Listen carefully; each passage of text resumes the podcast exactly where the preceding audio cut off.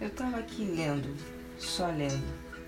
Eu parei, é, me depara, eu acabei me deparando com uma situação em que muitas pessoas, e principalmente as pessoas da minha idade, assim, mais ou menos, eu tenho 21 anos, é, acabam presas.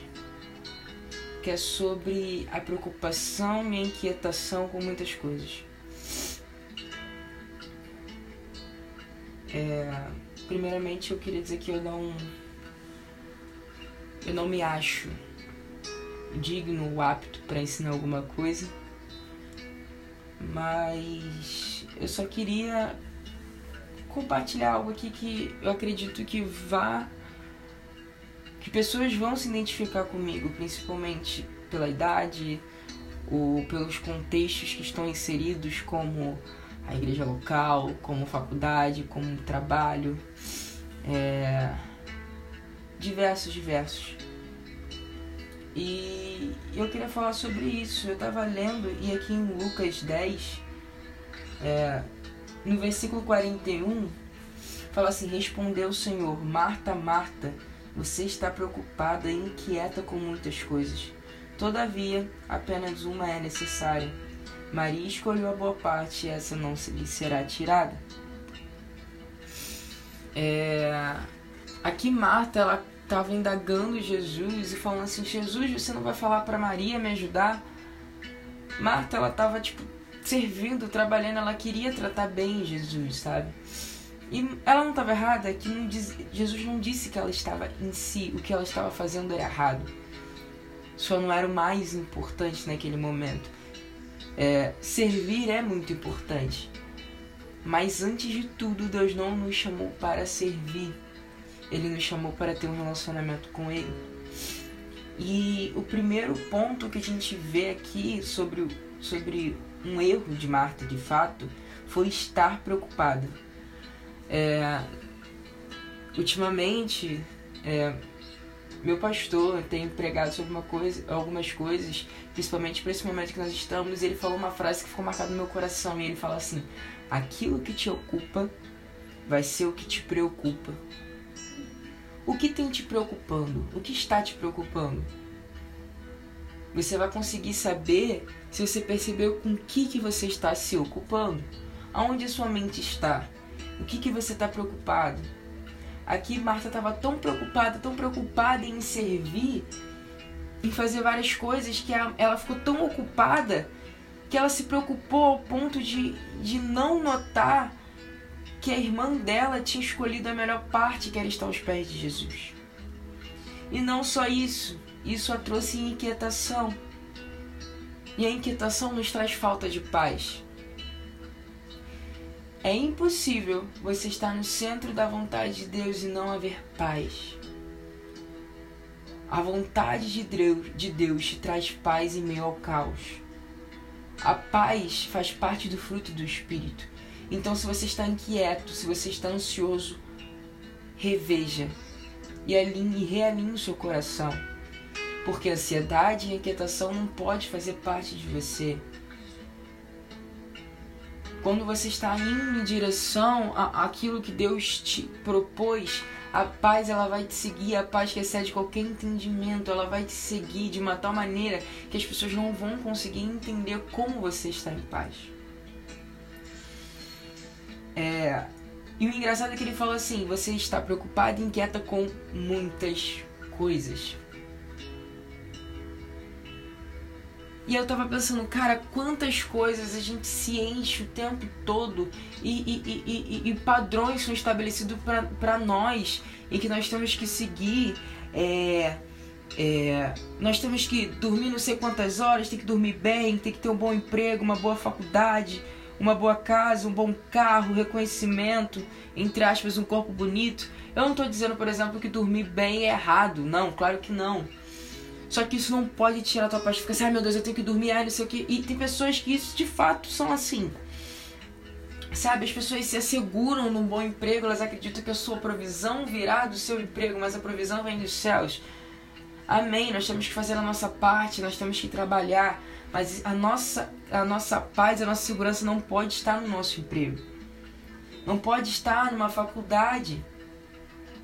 É, alguns capítulos, eu acho que ainda era em Lucas, se eu não me engano, é, e eu achei incrível como. É em Lucas mesmo, Lucas 10, e fala assim, no versículo 21. É, naquela hora Jesus, exultando no, Espírito, exultando no Espírito Santo, disse: Eu te louvo, Pai, Senhor do céu e da terra, porque escondeste essas coisas dos sábios e cultos e as revelastes aos, aos pequeninos. Sim, Pai, pois assim foi do teu agrado. Eu não estou falando que a gente não tem que procurar se aperfeiçoar ou estudar. Eu faço faculdade, eu estudo. Só que a nossa vida não pode estar condicionada a isso, sabe? É, uma boa casa, um bom carro, reconhecimento. Nossa, quantas pessoas se desviam querendo reconhecimento de outras? Isso aconteceu com Pilatos, acho que foi. Ele não queria condenar Jesus. A sua esposa tiveram um sonho antes, ele não queria.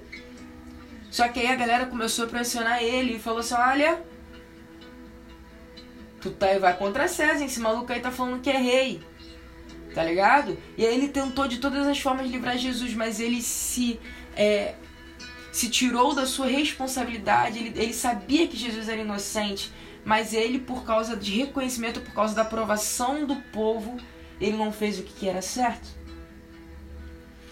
Um corpo bonito, quantas pessoas entram em, em, em problemas psicológicos, pessoais, problemas na sua identidade, porque elas são pressionadas e o mundo tem impostos para elas um padrão de corpo perfeito. Isso é, é, é muito para vocês, meninas. Vocês.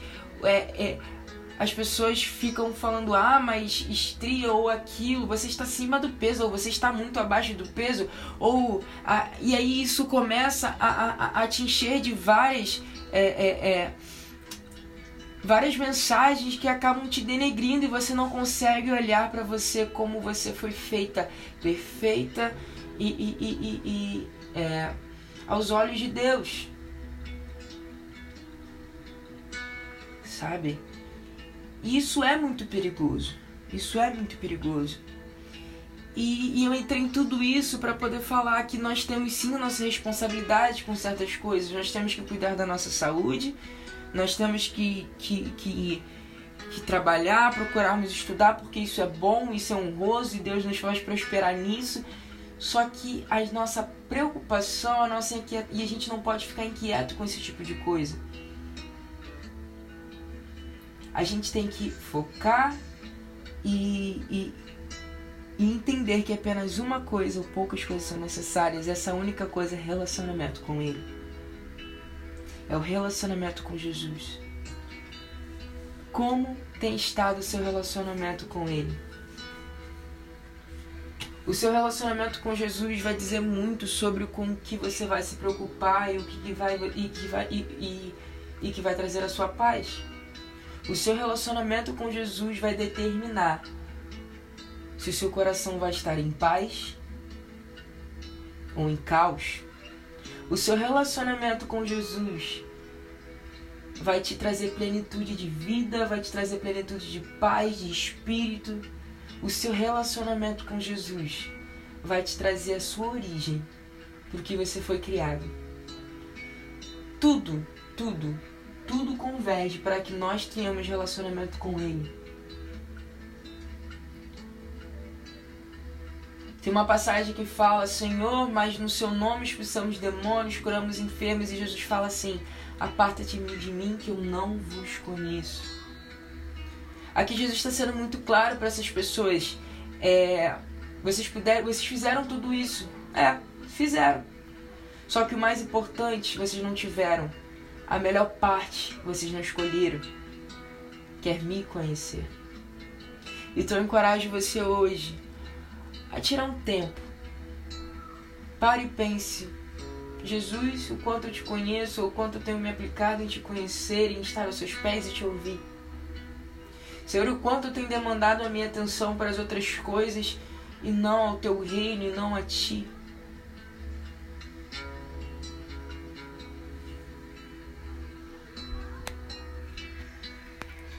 Ainda há tempo. E ele te espera de braços abertos, assim como me esperou e me espera todos os dias. Esse é o nosso Pai, esse é o nosso Senhor, esse é o nosso Salvador.